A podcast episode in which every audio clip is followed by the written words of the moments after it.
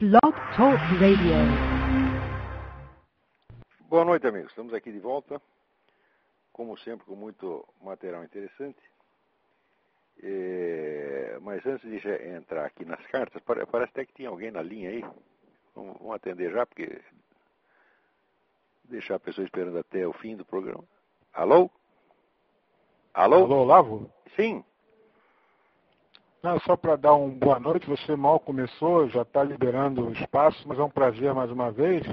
E não só parabenizá-lo, mas é, não desistir dessa empreitada, por favor, viu? Nós precisamos desse espírito crítico aí. Não, não vou desistir, não. Eu mal estou começando. Mas, mas- mas me diga uma coisa, quem está falando? É, eu sou Fábio Basílio, também sou jornalista aqui no Rio de Janeiro. Muito bem, Fábio. Tudo de bom aí. E Eu, obrigado, eu entrei obrigado porque eu estou ouvindo aqui de um VoIP, entendeu? Aham. Por isso. É, muito obrigado pelo estímulo. Não, não vamos desistir, não. Nós mal estamos começando. É, Tudo bem. Eu estou Não aqui. vamos se livrar estou... de mim assim tão fácil. Estou aqui como bom ouvinte. Muito obrigado pela oportunidade. Parabéns, viu? Obrigado eu. Um abração. Tchau. Tchau, tchau. Mas olha, vamos começar aqui comentando um artigo que saiu na Folha, assinado pelo Hélio Schwartzman, chamado Questão de Fé.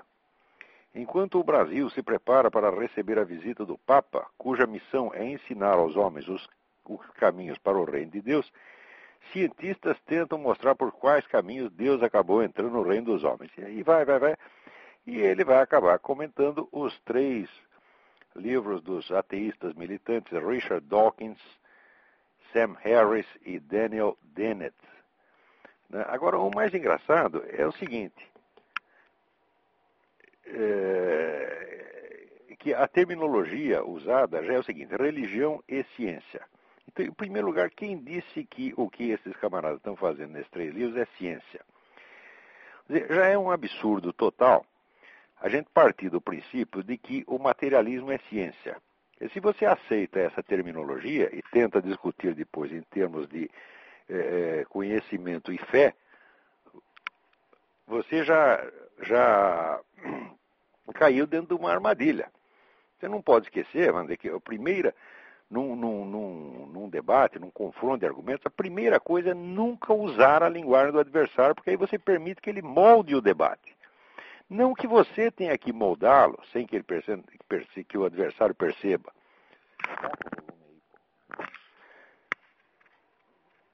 É, não que você tenha que moldá-lo, mas você não pode permitir que o sujeito molde. Você não pode entrar dentro, vamos dizer, de uma camisa de força verbal que lhe foi imposta tá certo?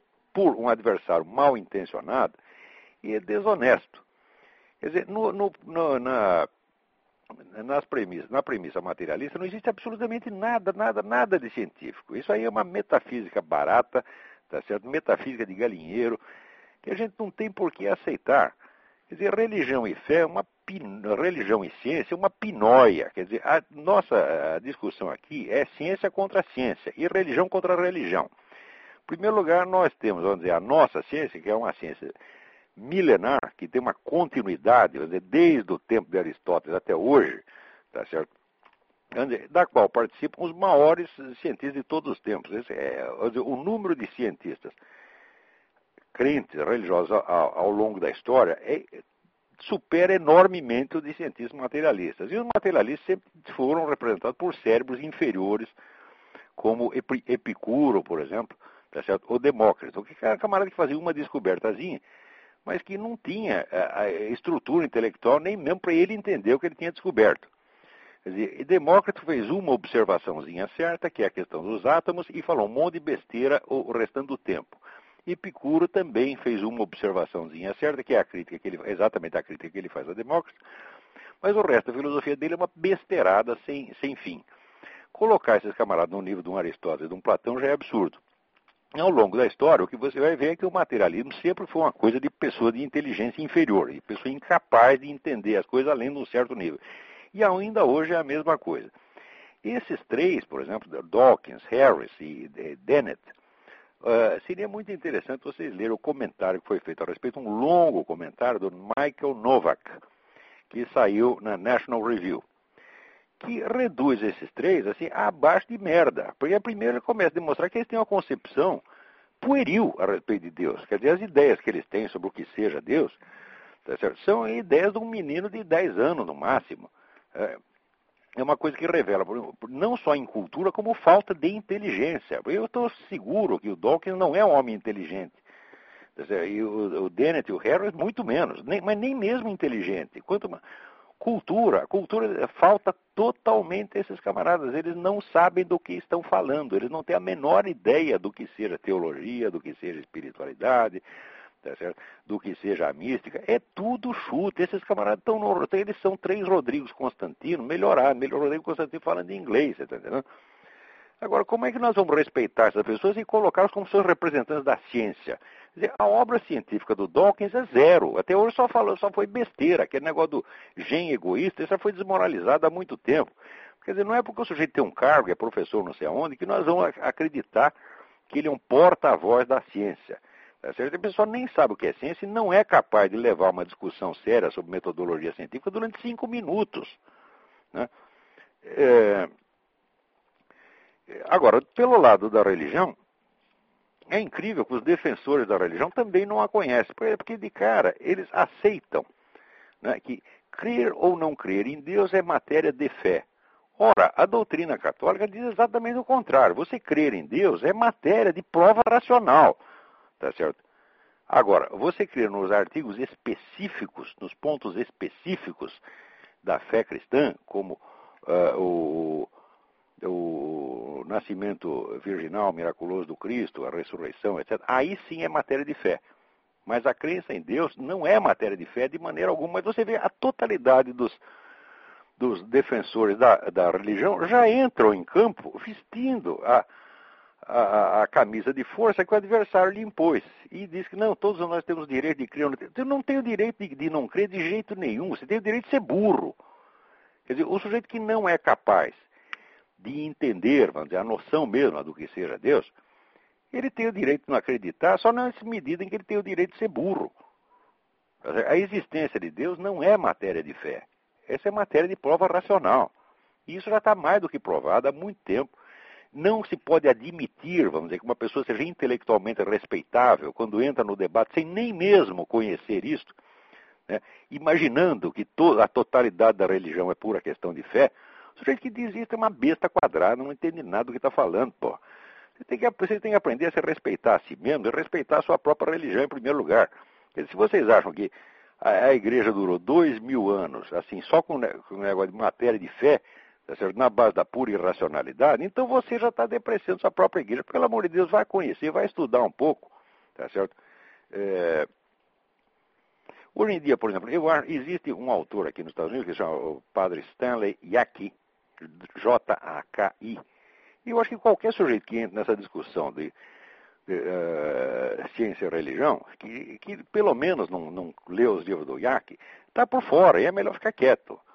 Então, desde logo, vamos dizer o seguinte: a ciência, a ciência significa um conhecimento racional organizado.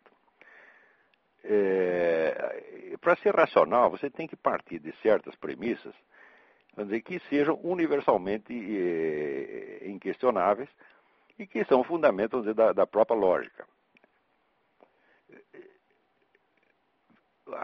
Quando, nós temos, vamos dizer, partimos da premissa que a, a, a, base, a origem do conhecimento é a experiência, nós temos que entender primeiro o que, que é a experiência.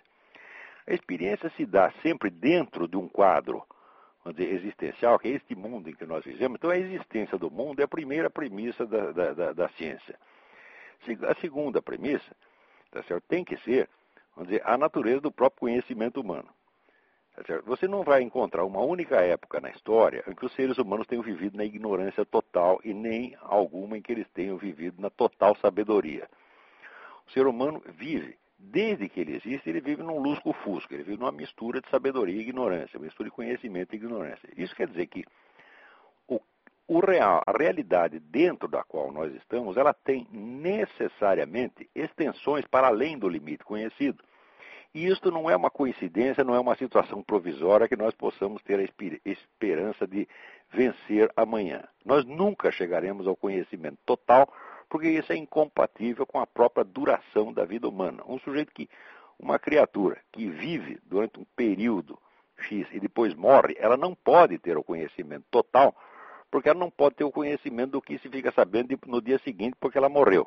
Portanto, a ambição do conhecimento total é incompatível com a própria estrutura da realidade na qual nós temos. Isso quer dizer que essa estrutura da realidade ela comporta necessariamente a noção de um para-além, de uma transcendência. Ela incorpora isso necessariamente. E quem não for capaz de aprender isso, não tem o direito de abrir a boca num debate científico. Quer dizer, a noção da transcendência é absolutamente necessária para qualquer raciocínio que você comece a fazer. Por outro lado, vamos dizer, a, a atitude que você tem perante essa transcendência só pode ser duas. Quer dizer, ou é uma atitude de abertura confiante, ou é uma atitude de recuo temeroso. Só existem essas duas. Tá certo? A atitude de abertura é a que preside a fundação da filosofia e das ciências e das religiões. A outra atitude é o que produz o gnosticismo. O que é o gnosticismo? O gnosticismo é um, você ter medo de Deus ao ponto de você odiá-lo e de você não querer mais pensar naquilo. Quer dizer, a, o negócio da transcendência, a transcendência te apavora de tal maneira que você tem que fechar os olhos e negar que aquilo existe. E pior ainda, então você inventa três ou quatro preceitos metodológicos, diz o seguinte: daqui para dentro nós só vamos investigar isto, mais isto, mais isto, mais isto. O que estiver fora disso não interessa e nem mesmo existe.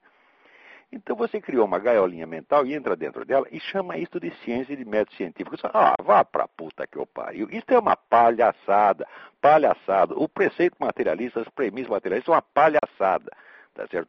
Não podem ser respeitadas e se você aceita discutir religião e ciência nestes termos, você é até pior do que o seu adversário, porque o adversário, pelo menos ele tem a cara de pau, tá certo? De de se fechar dentro da gaiolinha e dizer que só aquilo existe.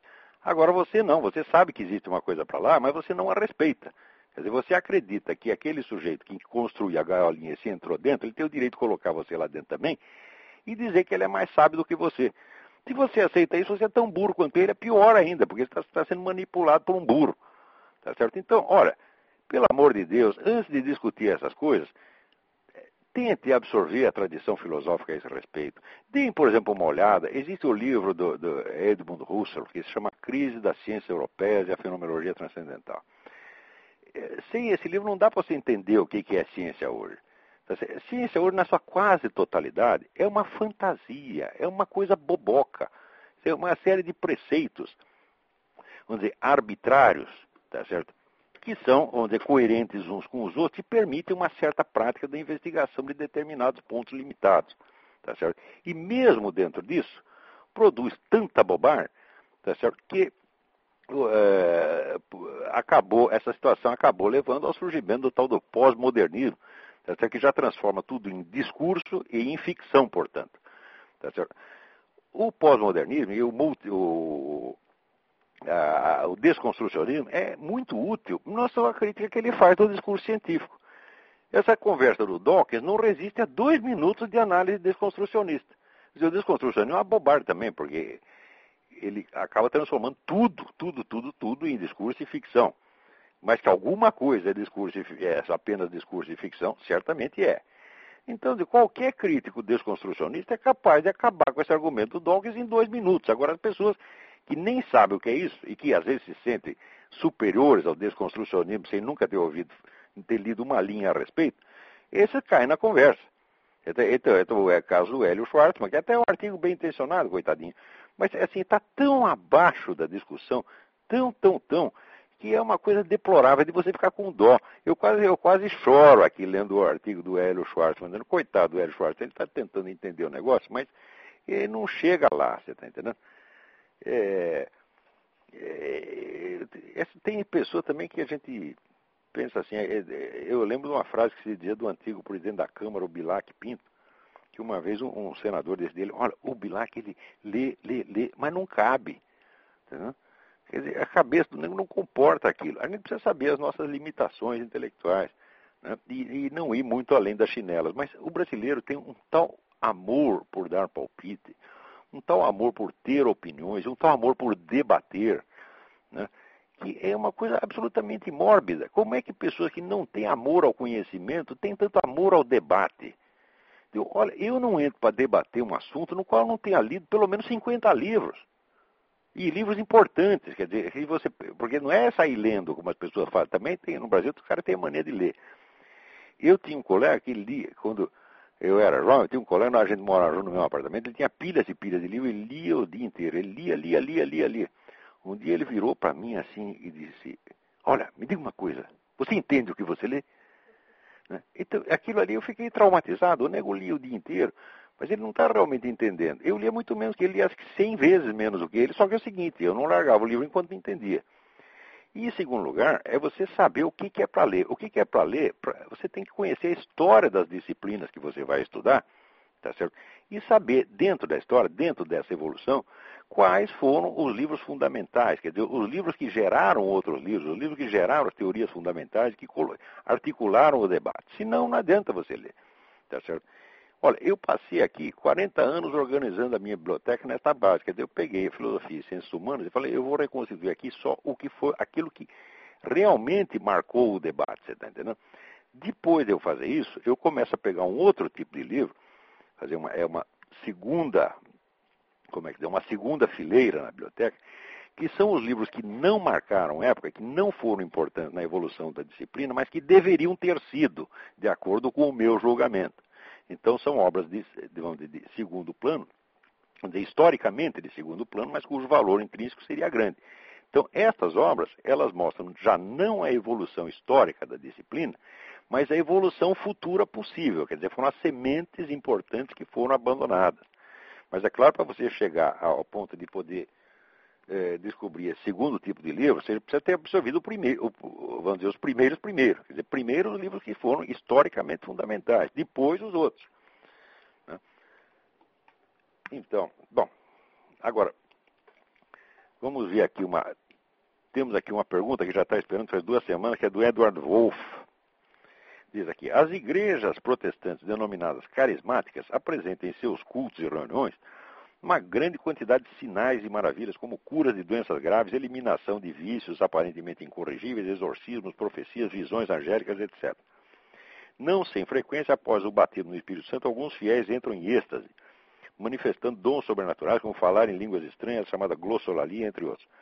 Pergunto, o senhor acha possível que esses fiéis, entregando-se à igreja, que lhes tragam alívio rápido para seus sofrimentos e aflições, estejam, na verdade, sendo enganados e manipulados por espíritos demoníacos, conforme adverte São Paulo na segunda carta aos Tessalonicenses, capítulo 2, versículo 9 e 12. Olha, eu acho que é bem possível, né? deve, ser, deve haver um grande número de casos que seja exatamente isso. Quer dizer, o, o pastor está completamente enganado e o outro entra no engano dele e os dois se enganam um ao outro. Quer dizer, um faz uma besteira, o outro confirma a besteira. Tá certo? Isso é bem possível dentro vamos dizer, da atmosfera de entusiasmo quase histérico que às vezes acontece nessas, nessas igrejas. Porém, existe um número incalculável de curas reais, de milagres reais. Quer dizer, que não, vamos dizer, não resistem a, um, a uma.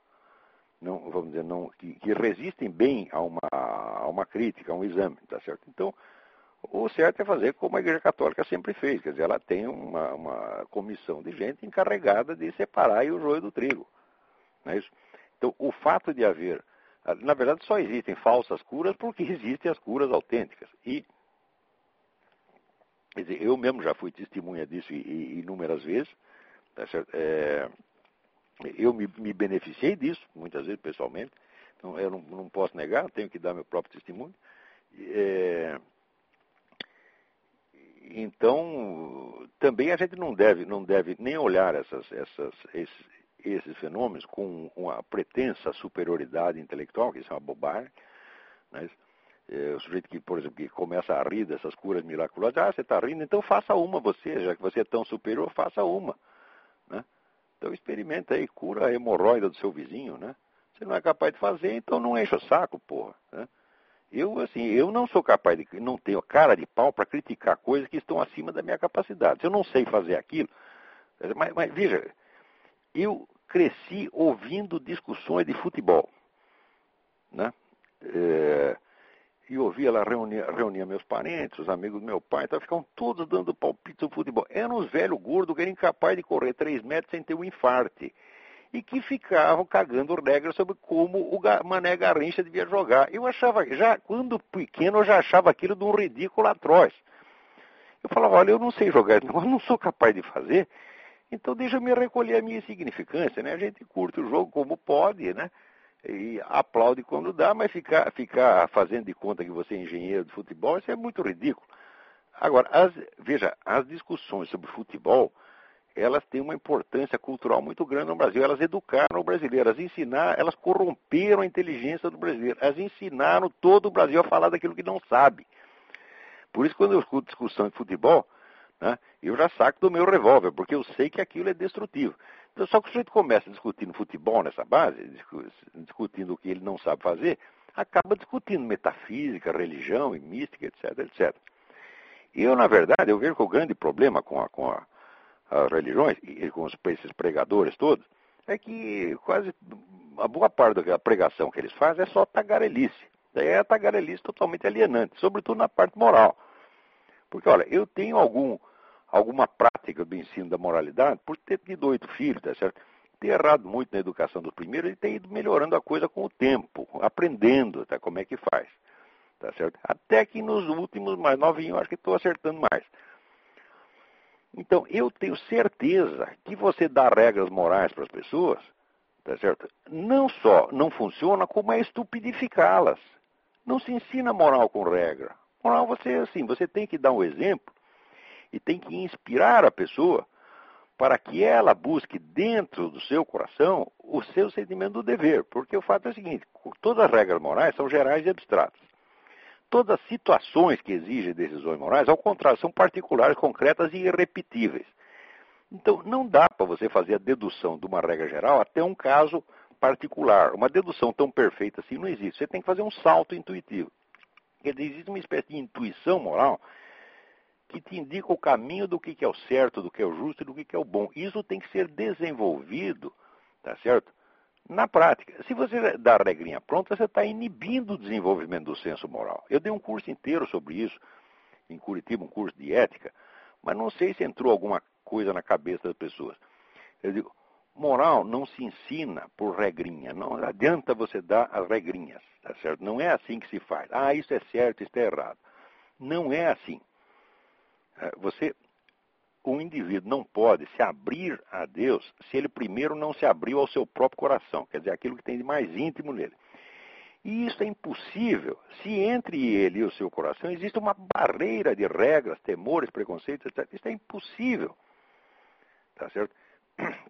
Então, nós temos que partir, vamos dizer, para o verdadeiro conhecimento da alma humana, porque através do nosso autoconhecimento é que nós nos abrimos para Deus. E quando eu digo dar o exemplo, não quer dizer que você tem que ser um santo, você tem que acertar em tudo. Não, mas aquelas coisas boas que você fez com plena consciência, com plena dizer, certeza de que, de que aquilo era, era o justo naquela situação, certeza após o devido autoexame, após a devida autocrítica, etc, etc. Isto deve ser mostrado para as pessoas. Né? Porque em Mateus, capítulo 5, versículo 16, diz assim, Deixe que a sua luz brilhe ante os homens, para que eles possam ver as suas boas obras e deem glória ao nosso Pai que está nos céus. Então, tudo que você faz de bom deve ser mostrado a seus filhos, sua mulher, seus amigos, para ser exemplo. Exemplo não quer dizer regra, não quer dizer que eles têm que te imitar. Quer dizer que aquele exemplo vai inspirar, porque o seu exemplo foi a sua conduta num determinado caso. Eles nunca vão ter um caso exatamente igual, uma situação exatamente igual, vão ter a situação deles. Então, você inspirar no seu exemplo para que eles descubram no coração deles o que, é o certo a fazer. Da cole... Agora, você vai acertar numa coisa ou outra, e naqueles pontos que você acertou, você é um exemplo. Ninguém acerta em tudo, a gente erra em muita coisa. Agora, do conjunto dos exemplos certos, que sejam, vamos dizer, modelos inspiradores para as pessoas, daí eles podem começar a entender o que, que é esse negócio de Jesus Cristo. Sem isso, eles nunca vão entender. A expressão Jesus Cristo vai ser uma palavra vazia para eles. Está entendendo? Por quê? Vamos dizer, o bem, o bem só existe no próprio Deus, no próprio Deus encarnado, o bem em sentido pleno. nós temos o bem ocasional. Então nós temos que explorar esse, esse momento e mostrá-los para que a pessoa aos poucos vá conseguindo formar a imaginação do que, que pode ser de longe o bem pleno. Se a pessoa não teve essa disciplina, ela não sabe o que está falando de religião, quer ela ser religiosa, quer seja ateia. Quer dizer, vai cair na besteira. Agora, ateu é pior ainda. Quando você pega um tipo que nem Richard Dawkins ou Rodrigo Constantino, esses cretinos, né, esses vão dizer, eles têm uma concepção tão maliciosa, tão baixa do que seja a alma dos outros, eles se acham tão superiores, que isso já basta para demonstrar a sua total inferioridade, meu Deus do céu. Porque qualquer pessoa que tem alguma superioridade real, e note bem, eu tenho, eu sou superior a muita gente e muita coisa, quem tem alguma superioridade real, duramente conquistada, com esforço, estudo, autodisciplina e trabalho, sabe que essa diferença é relativa e muito pequena, meu Deus do céu. Você está entendendo? Quer dizer, eu que, por exemplo, na parte de estudo e tal, eu sou infinitamente melhor que um Rodrigo Constantino, um outro palhaço desse, eu sei que essa diferença é mínima. Ela, no conjunto, ela nem pesa. Você está entendendo? Agora, o sujeito que nunca fez nenhum esforço para melhorar, que não tem autoconhecimento, não conhece seu próprio coração e, muito, e por isso mesmo não pode ouvir a Deus, este pega a superioridade imaginária que tem e faz daquilo um totem. E fala dos outros assim, fala assim, não, não é dos outros de um pé rapado qualquer, não, ele pega dois mil anos de civilização tá e caga a regra em cima, como se ele fosse o próprio Deus.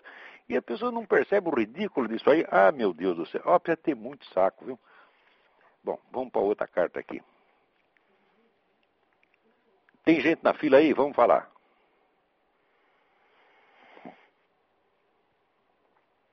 Alô? Alô? Alô? Quem está na linha? Alô, Olavo? Eu? Quem fala é Arthur, de Fortaleza? Tudo bem, Arthur? Tudo bem.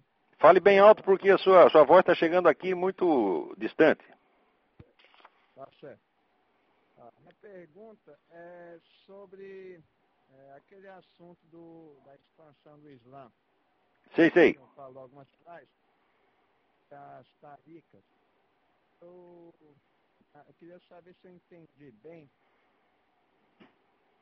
Elas, como é que elas começaram? É, o senhor disse que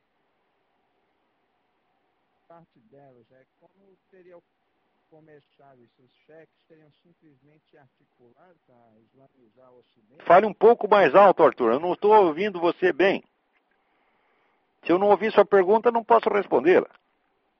É, como é que teria começado o, essa... Taricas? Taricas. Ah, tá bom. Vou te explicar já. As taricas começaram ainda no tempo de Maomé.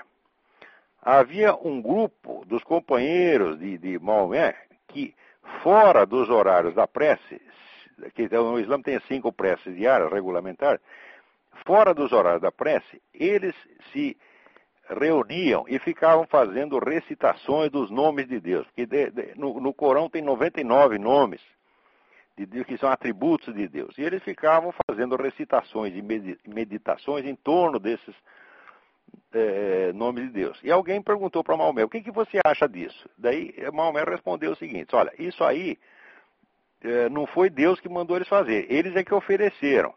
Tá certo? Mas Deus recebe de, de bom grado. Então quer dizer que Maomé deu a sua aprovação a esta atividade, dizer, por assim dizer, esotérica das taricas. Então elas são uma tradição que remonta à própria fundação do Islã. E, e, mais ainda, as taricas que são autênticas, elas têm que ter a sua árvore genealógica. Elas têm que mostrar que, em última instância, elas nasceram de um desses primeiros companheiros de Maomé. Tá certo? Então existe tarica, existe pseudo-tarica, existe os caras imitando aí, e até tomando dinheiro dos outros, dizendo que está é, praticando sufismo, não é sufi, é porra nenhuma. Né? Mas é, existe aquela. A, árvore genealógica da tarica tem que ser mostrada, tá certo? Agora, uma, uma coisa importante é o seguinte: quando eu digo que é preciso resistir a esta invasão islâmica, é preciso combatê-la, isso não quer dizer que o Islã seja 100% mal. Isso é a mania de brasileiro. O brasileiro acha assim, quando você combate uma coisa, você tem que achar que está tudo, tudo, tudo errado ali. Fala, não é assim. A vida não é simples assim. Se fosse simples, Tá certo? Se fosse é, assim, seria muito fácil as pessoas descobrir o certo e o errado em todas as circunstâncias. Agora, nós sabemos que não é assim. Existe, na vida existem contradições, tensões e ambiguidades, às vezes insolúveis. Tá certo? E nós não somos obrigados a resolver todas as contradições. Tá certo? Deus não, nos, nos obrigou a isso. E quem tem mania disso é brasileiro. Ele diz, ah, você falou não sei o quê, mas agora você está falando, você falou mal daquilo, mas agora está falando bem da mesma coisa. Eu digo, olha, a vida é assim, meu filho, tem aspectos bons e maus em tudo. Tá certo? A gente tem que tomar a nossa, a nossa posição, tomar a nossa atitude, tá certo? mas não tentar ser, vamos dizer, esse tipo de coerência em bloco que o brasileiro busca é uma coisa fetichista, isso não existe. Isso é só no, no mundo da carochinha. Nós vivemos no meio da contradição e da ambiguidade. O que não quer dizer que nós não tenhamos que tomar atitudes claras. Temos que tomar atitudes claras, mas não quer dizer que junto com a atitude, por exemplo, de condenação de uma coisa, eu tenho que condenar tudo que vem junto com ela. Isso não é assim. E... Certo. E... Tá bom, Arthur? Tá bom. Obrigadão. Obrigado. Então, ah, aqui tem é, uma carta do Juliano Cisotti que ele pediu aqui um resumo da minha filosofia para um trabalho que ele está fazendo, tá certo? E daí eu recebi uma carta do Moacir Francisco. É, não, não é, peraí, peraí, peraí, peraí. Eita, já estou fazendo confusão. Eu recebi uma carta de um outro cidadão aqui, que agora estou procurando a carta e não acho isso aqui é carta que não acaba mais. É, lembrando que eu tinha escrito um resumo da minha, da, da, do meu projeto filosófico pessoal em 1998. 1998, que se chamava Esboço de um Sistema de Filosofia. Está aqui, está aqui. Quer dizer, o, o, o Juliano Cisotti pede este resumo. E aqui o Tiago Monteiro Cardoso, que me ouviu falar disso no programa passado, Diz aqui, me corrija se eu estiver errado, mas você tem sim pronto um resumo da introdução à sua filosofia. Chama-se Esboço no Sistema Filosófico, uma apostila de 14 páginas que você distribuiu em 1998 aos seus alunos de São Paulo. Você tem toda a razão, Tiago. Esse, esse documento existe mesmo e eu certamente vou mandá-lo ao Juliano. Talvez até eu coloque na minha, na minha homepage, em circulação na minha homepage, porque isso só foi distribuído para alunos.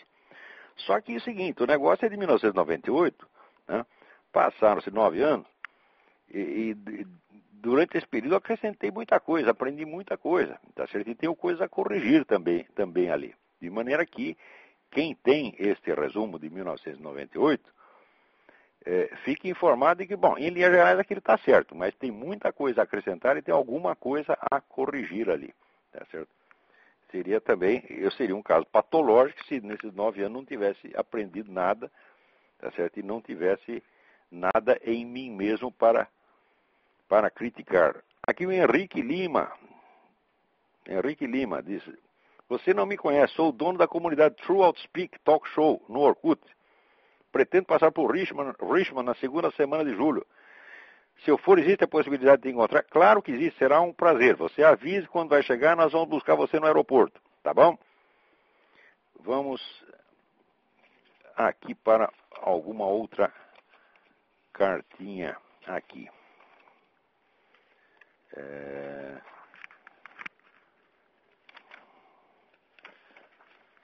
Agora, ah, gostaria que o senhor fizesse um paralelo com o exemplo da aplicação da estratégia de Gramsci e as ações de Hugo Chávez.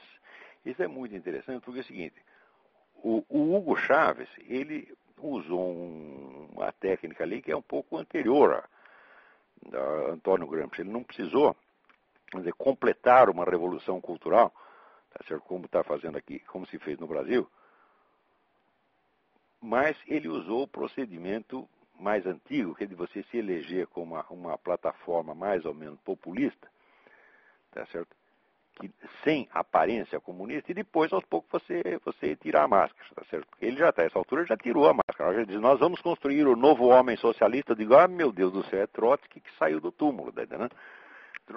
Trotsky e Lenin estão aí de novo. Então, na Venezuela, a situação é um pouco mais simples do que, do que o Brasil. O Brasil foi o único país em que a estratégia gramsciana da Revolução Cultural foi aplicada com plenitude sem encontrar nenhuma resistência e encontrando, ao contrário, um sucesso absolutamente estrondoso. Tão grande é o sucesso que o pessoal no Brasil ainda quase ninguém percebeu que está, que está em pleno processo de transição para o socialismo. Nós já estamos entrando no socialismo direto e as pessoas ainda não sabem. Não sabem por quê? Porque acreditam que o socialismo, o comunismo, é, em primeiro lugar, um regime econômico, quando ele não é, ele é um sistema de poder. Note bem, Karl Marx dizia que a socialização dos meios de produção era um processo lento e cuidadoso que tinha que ser feito por duas maneiras, através do imposto de renda e através do imposto de transmissão. De modo que a propriedade iria sendo, dizer, absorvida pelo Estado aos poucos. Isso podia durar séculos, tá certo? E o pessoal, tendo, vamos dizer, pensa na base do estereótipo, acredita que só existe comunismo quando chega um governo e diz, pronto, agora é tudo do governo, acabou a propriedade privada.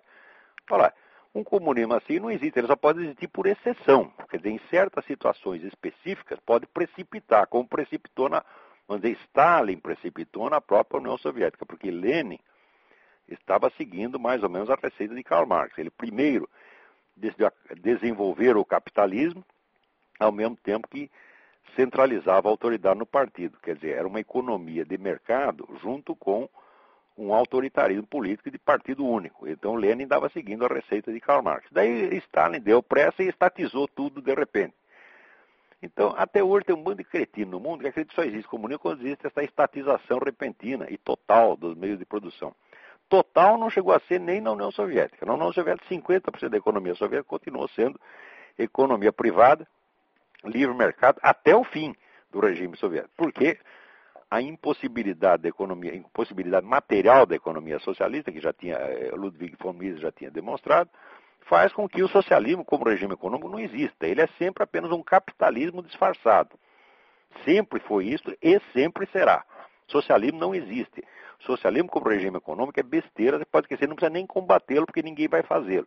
O que existe é o socialismo como esquema de poder. Isso é importante, é isso que nós temos que combater. E o socialismo como esquema de poder já está implantado no Brasil.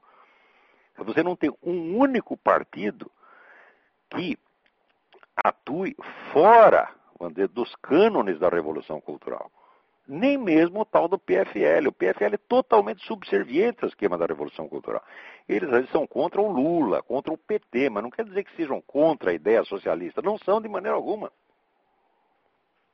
Eles estão todos co colaborando. Tá? E esta, esse unanimismo, esta ausência de oposição ideológica, no, no Brasil só existe dizer, oposição administrativa. O sujeito é contra uma ou outra coisa que o governo fez. Tá certo? Mas oposição ideológica, dizer, oposição à concepção de Estado que está sendo implantada, isso simplesmente não existe. Então, a, dizer, no, na Venezuela, não foi, não foi necessário completar o estágio da Revolução Cultural. A Revolução Cultural é a mutação da linguagem pública, a mutação da cultura, a mutação da mentalidade, de maneira que as pessoas se encaminhem para o socialismo sem perceber, sem sentir. É, é a revolução passiva, como diz Gramsci. Quer dizer, o Gramsci explicou isso com todas as letras e o que ele explicou é exatamente o que está sendo feito no Brasil. Como as pessoas não estudaram Gramsci e têm uma ideia estereotipada do que seja a transição para o socialismo, você diz que o Brasil está indo para o socialismo, eles riem, porque eles não sabem o que é socialismo. Como aqui esse socialismo imaginário que eles concebem não, não, não está visível, tá certo? que não existe socialismo nenhum. Eu estou dizendo, não, existe o único socialismo que existe é este. E só tem duas maneiras de fazê-lo, ou pelo método, é, dizer, pelo método, tem três maneiras, pelo método insurrecional clássico, dizer, pelo método eleitoral golpista, que é você se elege legalmente e vai dando um golpe daí de cima, como está fazendo Hugo Chávez. E o terceiro método é o método gramsciano que está sendo aplicado no Brasil, que é o da transição lenta e imperceptível. A transição lenta e imperceptível ela pode se prolongar por 30 ou 40 anos. E durante todo este período, o que impera em toda parte é a linguagem da mentira e da loucura.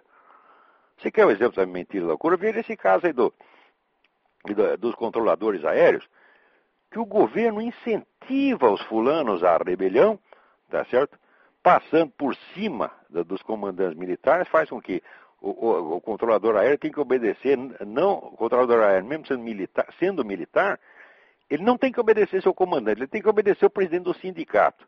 Quer dizer, essa é a destruição, é a quebra total da hierarquia das Forças Armadas, é uma coisa inconstitucional. O próprio governo faz isso e depois chega o Lula dizendo, ah, isso foi um abuso, isso não se faz. Quer dizer, os caras mentem na sua cara, mentem o tempo todo. Quer dizer, a mentira, a, linguagem dupla, já se impregnou de tal maneira na mentalidade eh, pública brasileira que as pessoas ficaram idiotas. De uns 20 anos para cá está todo mundo idiota. Se mostra a coisa está na cara deles, as pessoas não percebem. Eu tenho esse negócio do Foro de São Paulo que eu falei durante 16 anos, a coisa mais óbvia, mais patente que tem. E tem gente que você fala aquilo, você diz, ah, será? Será que você não está exagerando? Quer dizer, é coisa de bobo, ficaram, ficaram bocós mesmo, tá entendendo? E isso é característico da Revolução Gramsciana, que é, sobretudo, uma sistematização do engodo, sistematização, dizer, da fraude. E se você vive num sistema inteiro de, de, fraude, onde tudo tem duplo sentido, tudo que esses caras falam tem um sentido para fora e tem um sentido para os companheiros. Os companheiros sabem o sentido do que o outro está falando. O público imagina um outro sentido e é sempre enganado. Isso, é, esta, esta linguagem dupla é o instrumento por excelência da, da Revolução eh, eh Gramsciana. Não foi usado na, na, na, na, Venezuela como foi usado no Brasil. Quer dizer, neste sentido, o que está acontecendo no Brasil é, é, infinitamente pior do que aconteceu na Venezuela. Porque na Venezuela, a oposição conserva a sua identidade e existe oposição ideológica ao Chávez. No Brasil, a possibilidade mesmo de oposição ideológica foi diluída. E sobra apenas a oposição administrativa, quer dizer, a oposição que é uma, contra uma coisa ou outra, mas é incapaz de pegar o conjunto e fazer oposição ao conjunto. Então, um estudo comparado seria muitíssimo interessante. Parece que tem alguém na fila aí para falar, vamos ver. Alô? Alô, quem está na linha? Alô? Não tem ninguém? Ou não tem ninguém, ou não quer falar, ou está falando e a voz dele não chega aqui. Então, vou desligar. Tente outra vez.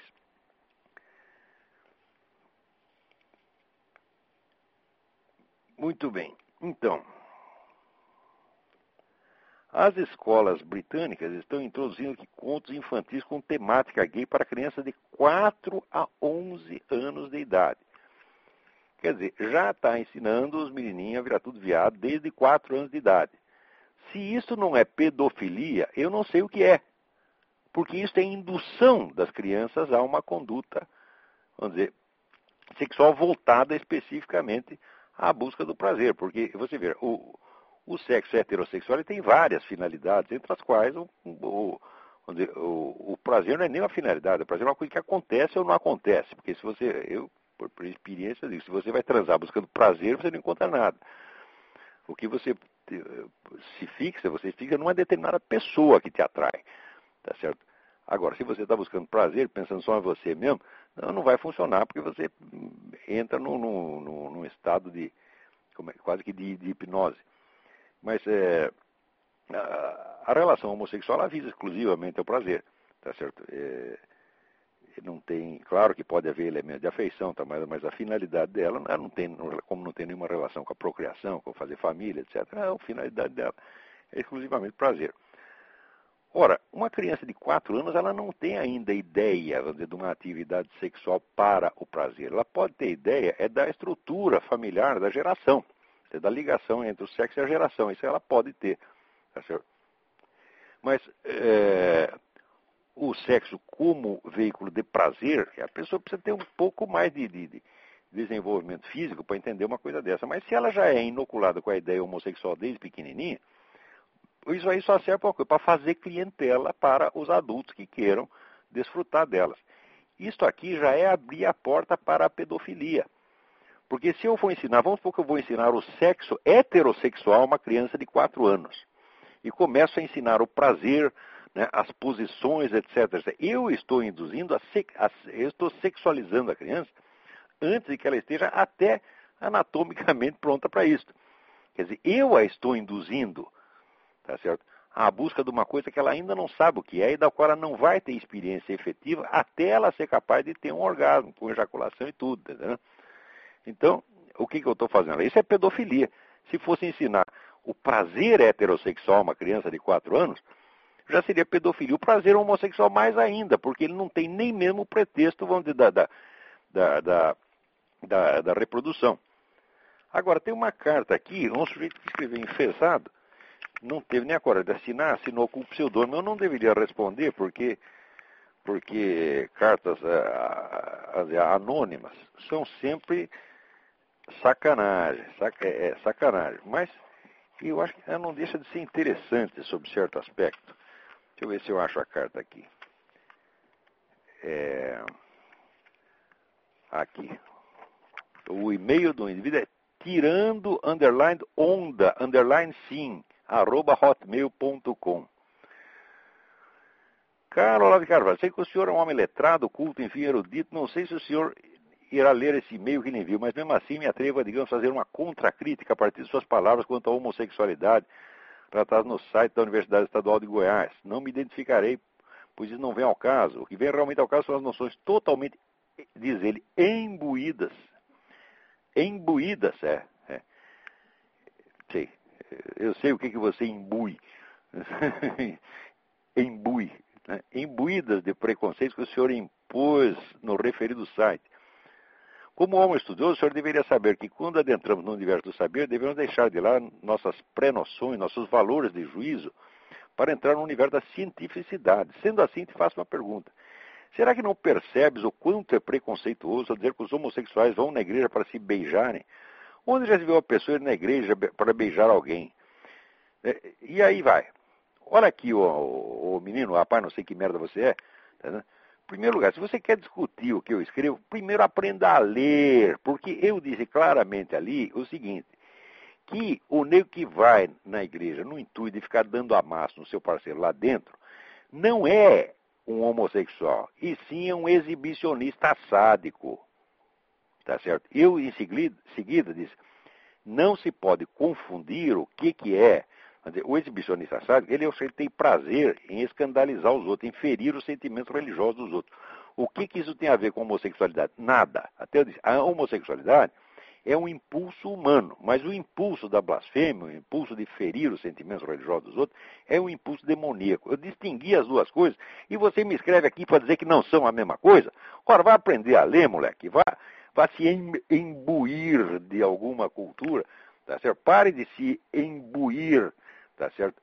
Disso que você costuma se imbuir. Bom, pode se imbuir, vá, divirta-se, mas embua-se também de alguma cultura, porque isto não custa. Note bem, eu nunca critiquei nenhuma conduta sexual de quem quer que fosse e nem seria capaz de, de, de, de criticar. Tá certo? O que eu acho e o que eu aprendi também na Bíblia é que pessoas que, dizer, se dedicam a isso e ocupam, fazem disso o sentido da sua vida e buscam o tempo todo, são pessoas fúteis e o pecado está nisso. Eu não acredito, eu sinceramente, eu posso estar errado teologicamente, mas eu não acredito que nenhum, nenhuma conduta sexual em si seja pecaminosa. Eu não consigo acreditar. Eu acredito que o hábito, tá certo? E quando aquilo se torna o centro da vida da pessoa, quando ela cria uma identidade baseada naquilo, aí sim o negócio é grave, tá certo? Ora, esse negócio de movimento, eu não tenho nada contra a pessoa ser homossexual, mas a hora que o sujeito entrou no movimento gay, o que ele fez? Ele criou uma identidade de homossexual. Quer dizer, a identidade dele é definida pelo tipo de tesão que ele tem. Uma pessoa que faz isso é um idiota completo, já está completamente pervertido, já jogou, pegou sua inteligência e jogou no lixo tá certo? Já imbuiu a inteligência naquele lugar, tá entendeu? Então, é, isso aí é um pecado hediondo, você está se degradando, tá certo? Porque se você é homossexual hétero, se eu vou fazer agora da minha identidade, do, do, da, do meu prazer heterossexual, a minha identidade. Então eu vou ficar mostrando meu pinto por aí, dizendo, olha, eu sou o machão, eu como todo mundo. Você que eu vou fazer uma merda dessa? Então, agora, o eh, que, que, é isso? Identidade, meu filho, é aquilo que você construiu tá certo? a partir, vamos dizer, da busca do certo e errado, a partir da busca do conhecimento do seu próprio coração, a partir das suas decisões morais sérias. Tá certo? Isto, a partir da sua biografia interior, construída em, no confronto com grandes decisões. Isto é a sua identidade, não a sua preferência sexual, meu Deus do céu. Imagina o seguinte: O nego aqui é o maior machão, tá certo? Vive pinto duro o dia inteiro, come todas as mulheres. Um dia é o seguinte, ele fica impotente. Ele vai ficar sem identidade por causa disso? Ora, porra! Você nunca ouviu falar a história de Pedro Abelardo? Pedro Abelardo, sujeito que comia, era um professor que comia uma aluna chamada Heloísa. Tá certo? Daí um dia, enquanto estava comendo, tá tudo bem, porque não afetava ninguém. Daí um dia ele resolveu catar a moça, fugir e casar. Daí os irmãos dela foram, pegaram o sujeito e caparam ele. Caparam, o que, que ele fez? Meu mundo caiu, acabou tudo, acabou minha identidade? Não, ele falou, bom, agora não dá para comer ninguém, agora vou trabalhar, fazer um negócio sério. Sentou e escreveu livros importantes de filosofia. E nós devemos, onde é esses irmãos da, da Heloísa que caparam o sujeito até algum benefício à história intelectual da humanidade. Tá certo? E tem muitas pessoas que talvez devessem ser capadas para elas ver que a identidade, que, com saco, sem saco, Tá certo? A identidade humana existe. E que esse negócio de identidade hétero, identidade é, homossexual, isso é frescura, é veadagem nos dois casos. O negro que tem identidade hétero, tá certo? Ele é tão viado quanto o sujeito tem identidade homossexual, porque tudo isso é veadagem, é frescura. Tá certo? A identidade pertence à história moral da humanidade, tá certo? E não à sua história instintiva. Quem tem identidade baseada no sexo, é um idiota perfeito. E esse está no pecado, sim, porque ele está degradando sua condição humana. Tá certo?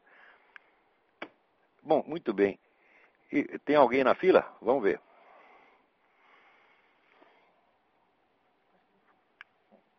Alô? Alô? Tem alguém tentando falar, mas não consegue, não chega a voz do sujeito aqui. Pronto, saiu da linha. Então saiu na hora certa, porque o nosso tempo já acabou. Muito obrigado a todos e até a semana que vem.